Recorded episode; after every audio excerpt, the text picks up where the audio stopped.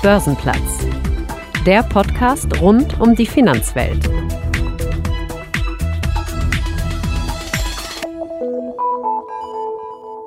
Hallo und herzlich willkommen am Börsenplatz. Ich bin Sven Schumann und ich freue mich sehr, dass Sie mit dabei sind.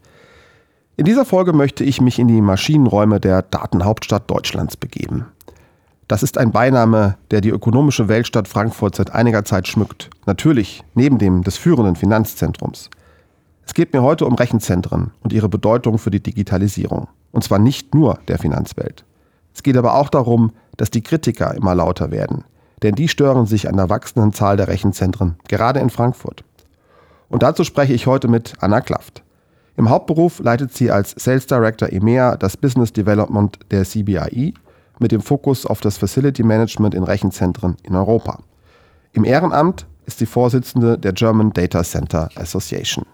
Die vertritt Betreiber von Rechenzentren mit ihren speziellen Belangen und Interessen in der Politik, Gesellschaft und den Medien. Frau Klaft, ganz herzlich willkommen am Börsenplatz. Herzlichen Dank.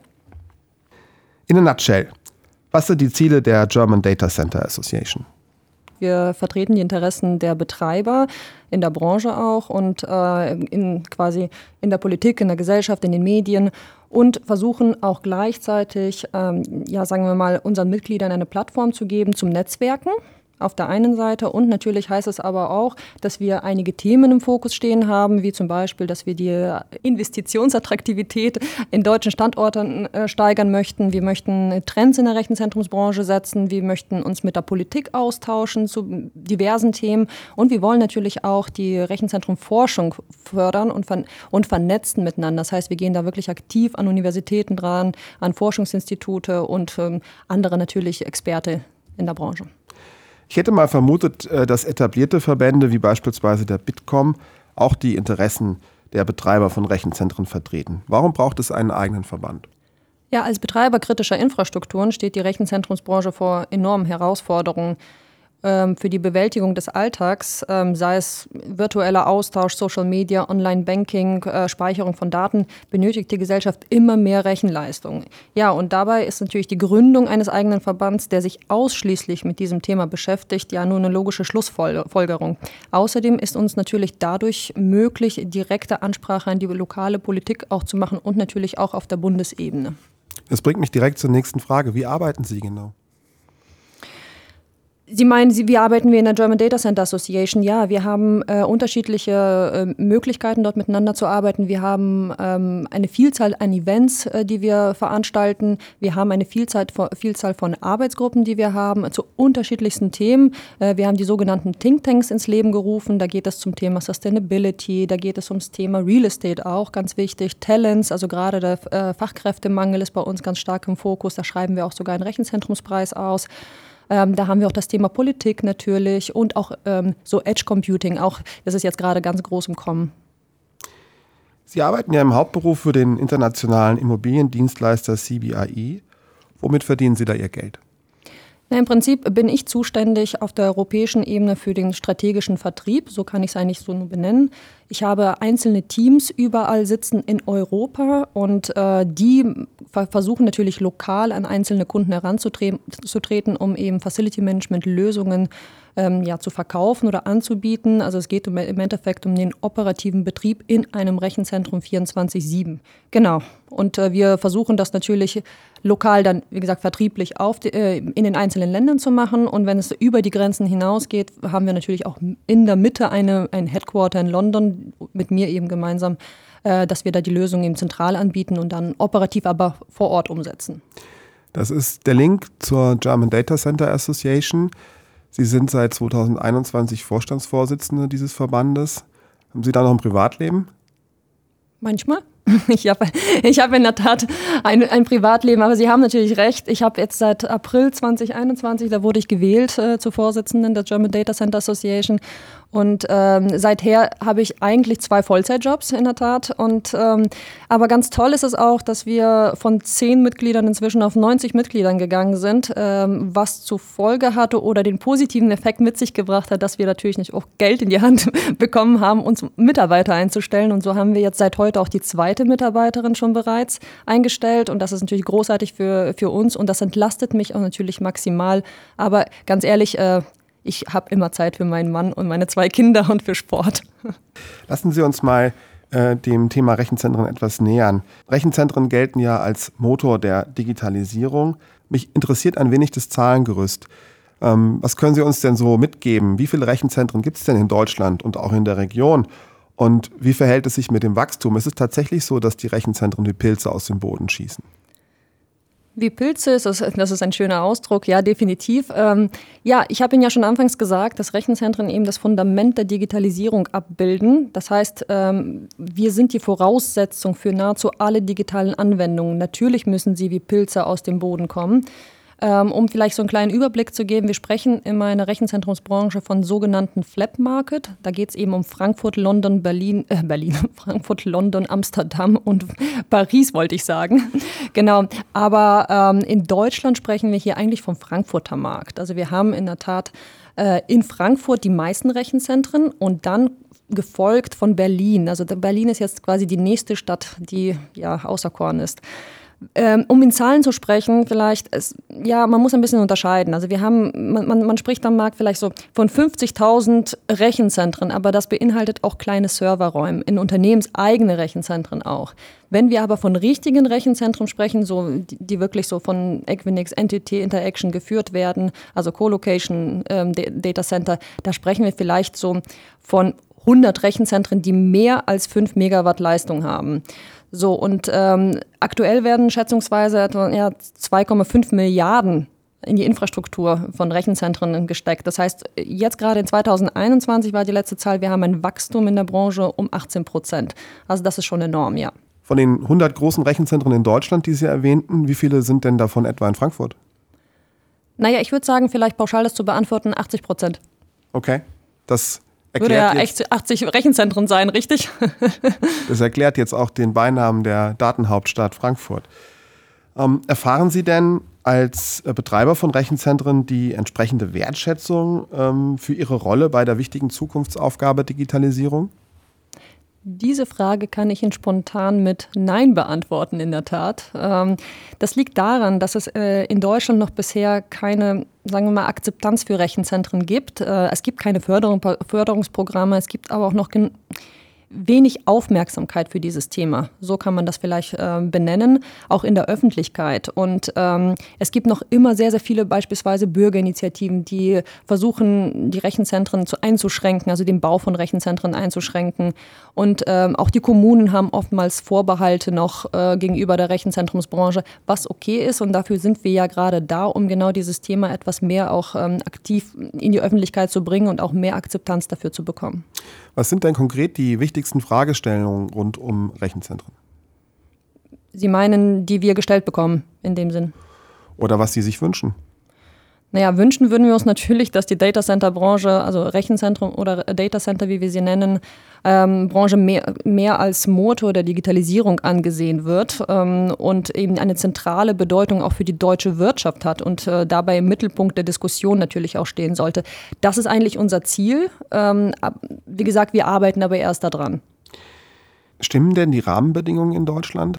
Also ich sage es mal so, die, ähm, die, Deutschland hat vergleichsweise erschwerte Rahmenbedingungen, also im Vergleich dann zum europäischen Markt. Und ähm, insbesondere die immer weiter steigenden Strompreise und die langen komplexen Genehmigungsverfahren, ich glaube, die bereiten allen sehr, sehr große Sorgen. Und ähm, ja, insgesamt kann man sagen, dass die Rechenzentrumsbranche dadurch oder die, dass die notwendigen Ausbau der Rechenzentrumskapazitäten dadurch äh, auf Dauer gebremst werden. Ja? Ähm, und bisher scheitert auch das Thema Abwärmenutzung ähm, in, der, in der Data Center Branche. Das heißt, äh, es fehlt an Abnehmern äh, für die Abwärme. Das Thema wird ganz, ganz wild diskutiert aktuell. Ähm, es muss also quasi eine Förderung für dieses Themenfeld geben. Also das heißt, wo man die Erzeuger der Abwärme und die Nutzer der Abwärme zusammenbringt. Dafür auch ist auch die GDA da. Ähm, und dennoch lässt sich aber zusammenfassend sagen, dass wir hier eine Rechenzentrenindustrie haben, die die Rahmenbedingungen akzeptieren. In der Tat, ja, weil der deutsche Markt einfach so, so wichtig ist in der Rechenzentrumsbranche. Rechenzentren sind sicherlich auch Arbeitgeber. Ähm, wie viele Menschen arbeiten direkt und indirekt für die Branche? Es gab mal in 2021 eine Studie der Bitkom. Ähm, da, der Bitkom zufolge arbeiten etwa 1,27 Millionen Menschen in der Digitalbranche. Und wir sprechen allein in Frankfurt von etwa 100.000 Arbeitnehmern in der, in der digitalen Infrastruktur, also nicht nur in Rechenzentren, also in der gesamten digitalen Infrastruktur. Wenn ich mir so ein, äh, so ein Rechenzentrum anschaue, da gibt es ja in Frankfurt auch ein paar wirklich große Gebäude. Ähm, wie viele Menschen arbeiten in so einem, in so einem Rechenzentrum? Ui.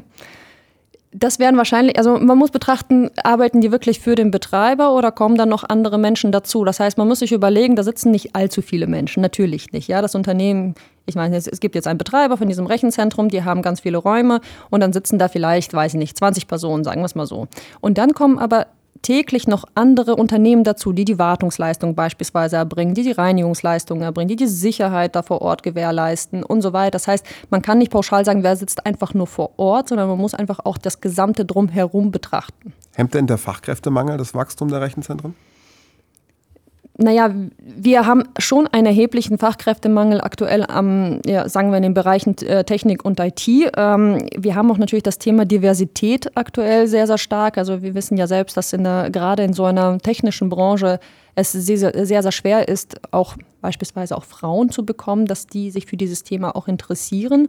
Ähm, und ich habe auch den Eindruck, also ich persönlich, dass äh, viele Arbeitnehmer noch nicht ganz dahinter gekommen sind, dass es auch möglich ist, mit einer normalen Ausbildung, die sie haben, als Elektriker beispielsweise, ähm, auch in diese Branche einzusteigen. Ich glaube, man hat immer noch so eine Hemmung, wenn man liest, okay, ich suche einen Data Center Manager beispielsweise, dass man da hoch ausgebildet sein muss. Und was man halt, glaube ich, am Markt noch nicht versteht, ist, dass man in diese Branche einsteigen kann und hier sehr, sehr viel oder sehr, sehr schnell erfährt, wie es funktioniert ja, und dass man auch da sehr, sehr viel an die Hand genommen wird und trotzdem ist auch mit einer Elektro, äh, ja, sagen wir mal, elektrotechnischen Ausbildung so ganz normale, wenn du Elektriker bist, kannst du normal in diese Branche kommen.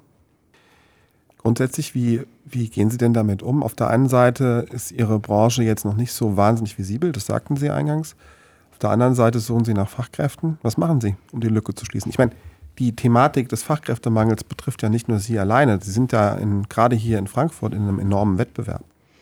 Ja, das stimmt. Also was ich jetzt zuletzt festgestellt habe, ist, dass es natürlich einen, ja, momentan einen sehr, sehr starken War of Talents gibt. Das heißt, die Mitarbeiter werden sich gegenseitig abgeworben. Das ist ganz, ganz spannend. Also das rotiert und äh, wer verdient mehr quasi.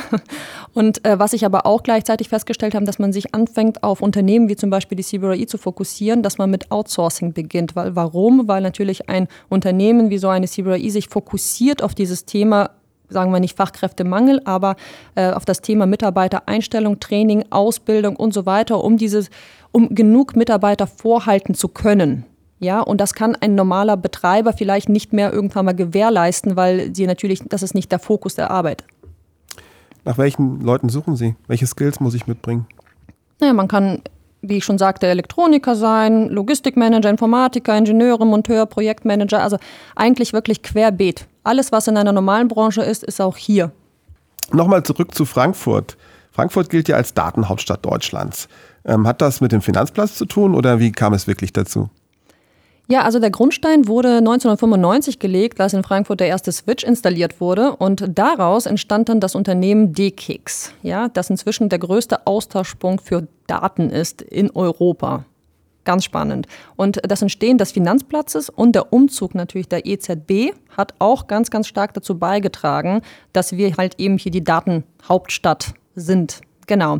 Und äh, zudem ist natürlich Frankfurt die Mitte von Deutschland und der geografische Mittelpunkt der EU und nur unweit, der, der quasi der, der geografische Mittelpunkt der EU ist nicht so weit von Frankfurt entfernt. So kann man das ja auch sagen. Und ähm, um vielleicht das zu verstehen, der DKIX, da sind ungefähr 1000 Netze angeschlossen, ja, äh, und vor allem auch aus dem europäischen Raum, auch ganz wichtig. Ähm, und das garantiert dann natürlich auch eine hohe Bandbreite, ja, und eben Kontrolle über den Verlauf, Verlauf des Datenverkehrs.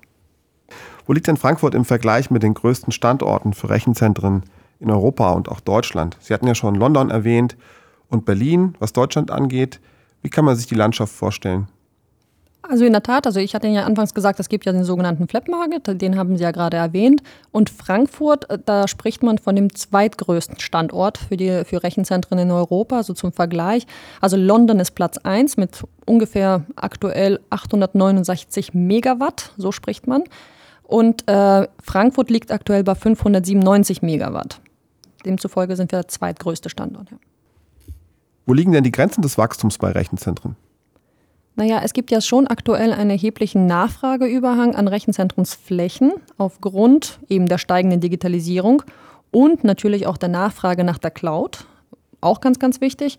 Und äh, dieser Nachfrage lässt sich das aktuell nun schwer nachkommen, weil die Region einfach nicht über so viele Flächen verfügt äh, oder Strom verfügt, äh, wie notwendig werden wäre. Und ähm, zum Teil werden wir ja auch eingeschränkt, wie zum Beispiel zu, äh, durch das Thema Masterplan in Frankfurt. Und äh, genau, und das heißt, wir müssen jetzt gucken, wohin wandern wir aus.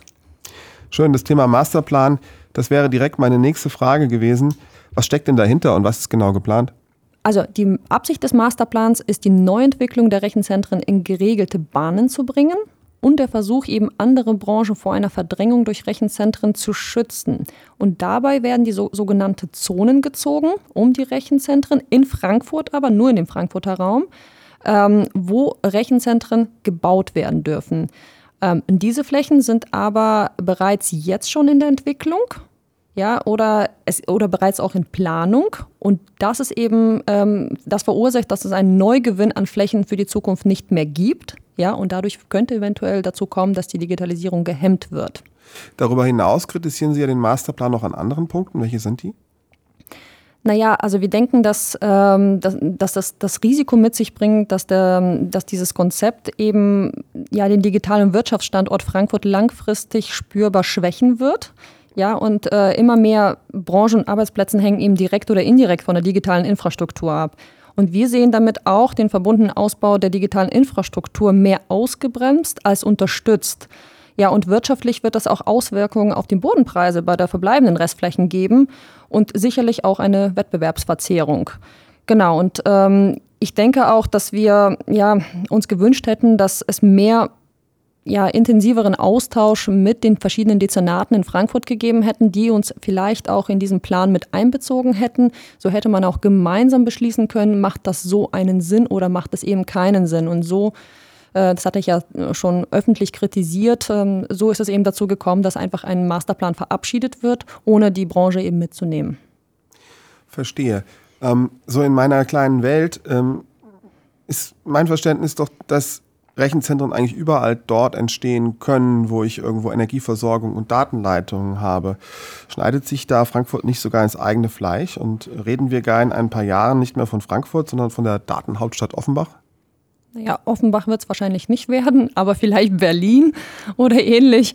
Ähm, aber in der Tat ist das so, also Frankfurt hat den Vorteil jetzt, also einen Standortvorteil gerade durch die Finanzbranche und den Standortvorteil verliert ja quasi Frankfurt ähm, und auch damit verbundenen, ja sagen wir mal, Unternehmen, die auch abwandern könnten. Das darf man ja auch nicht vergessen. Man, man glaubt ja auch gar nicht, wie viel Gewerbesteuer hier auch gezahlt wird, wie viele Arbeitsplätze ja auch da dran hängen. Und es gibt auch viele Unternehmen, die auch immer noch ähm, ihre, ihre Headquarters hier haben. Und wenn die sich sagen, es ist, äh, sagen wir, es ist, das gefällt mir nicht, dieser Masterplan, ich wandere jetzt einfach mal ab und gehe in die umliegenden Kommunen.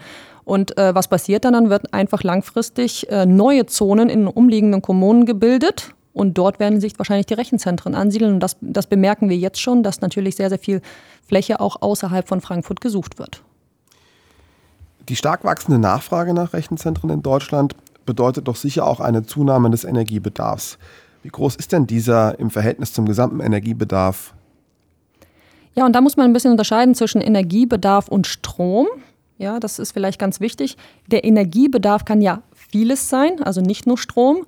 Und da sprechen wir in Deutschland bei, von 0,5 Prozent gerade mal. Und äh, vielleicht zum Strom. Rechenzentren benötigen circa 3 Prozent des in Deutschland ja, verbrauchten Stroms. Das ist nicht viel.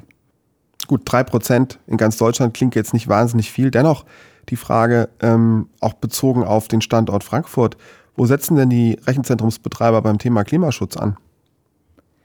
Naja, also wir sprechen ja auch grundsätzlich, dass ja, sagen wir mal, mit den Rechenzentren haben wir eigentlich die energieeffizientesten Rechenzentren weltweit inzwischen, ja.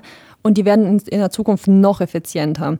Und ähm, Betre die Betreiber haben natürlich die Herausforderung auch längst erkannt, dass sie am Klimaschutz auch ansetzen müssen. Und ähm, Versorgungssicherheit und Klimaschutz äh, muss quasi in, ein, in Einklang, so würde ich sagen, ge gebracht werden. Und ähm, es werden im Moment so viele Investitionen getätigt zur, ähm, für zum Beispiel erneuerbaren Energien. Ich glaube, meine letzte Zahl die von 2021, die lag ungefähr bei 13,4 Milliarden Euro, was alleine daran investiert wird. Ja, und wir versuchen natürlich auch 100 Prozent grünen Strom zu beziehen, sofern es auch möglich ist. Ja, wir versuchen äh, auch für das Optische zu sorgen, wie zum Beispiel begrünte Fassaden. Da, da sage ich immer, äh, liebe Bürgerinitiativen, haben Sie noch ein bisschen Geduld, die Pflanzen müssen ja auch wachsen.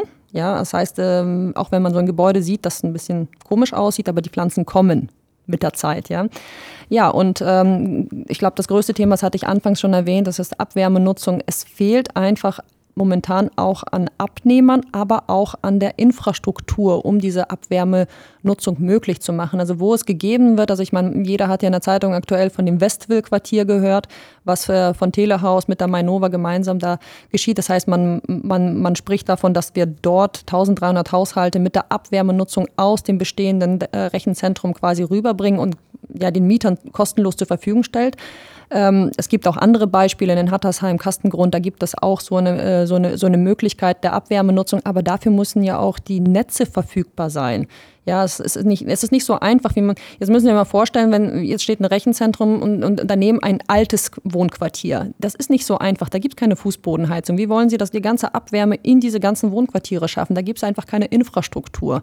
Und das ist eben die Herausforderung, mit der wir zu tun haben, dass wir auch eigentlich von der Politik fordern, dass, uns, dass man da auch gemeinsam ansetzt, um eben solche Lösungen gemeinsam zu finden und das nicht einfach nur in die Branche zu geben und zu sagen, ja, mach du mal was und zieh doch mal ein paar Rohre. Noch eine Frage ähm, zum Thema Konzentration. Ähm, wenn ich es richtig sehe, ist es doch so, dass große Rechenzentren viele, viele kleine Rechenzentren ersetzen.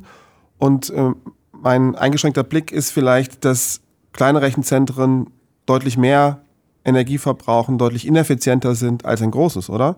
Ja, definitiv. Ist ja auch gar nicht anders möglich. Also alleine schon äh, die Energieeffizienz, die leidet darunter bei kleineren Rechenzentren. Ja, sie haben ja sehr viel konzentriert in einem großen Rechenzentrum. Das ist total logisch, ja.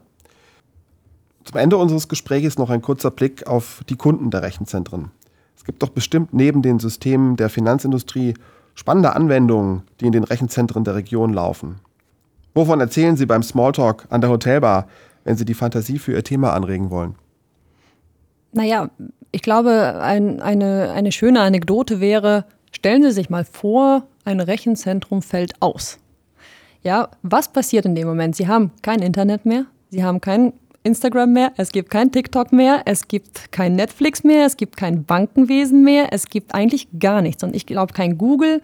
Und das ist eben gerade das Spannende. Ich glaube, das ist das, was, worauf wir aufmerksam machen möchten. Ohne die Rechenzentrum funktioniert eben gar nichts. Super Schlusswort. Ganz herzlichen Dank für das Gespräch. Gerne. Und damit endet diese Folge auch schon wieder. Danke, dass Sie mit dabei waren. Wenn Sie Spaß beim Zuhören hatten, freue ich mich über eine positive Bewertung oder eine Empfehlung.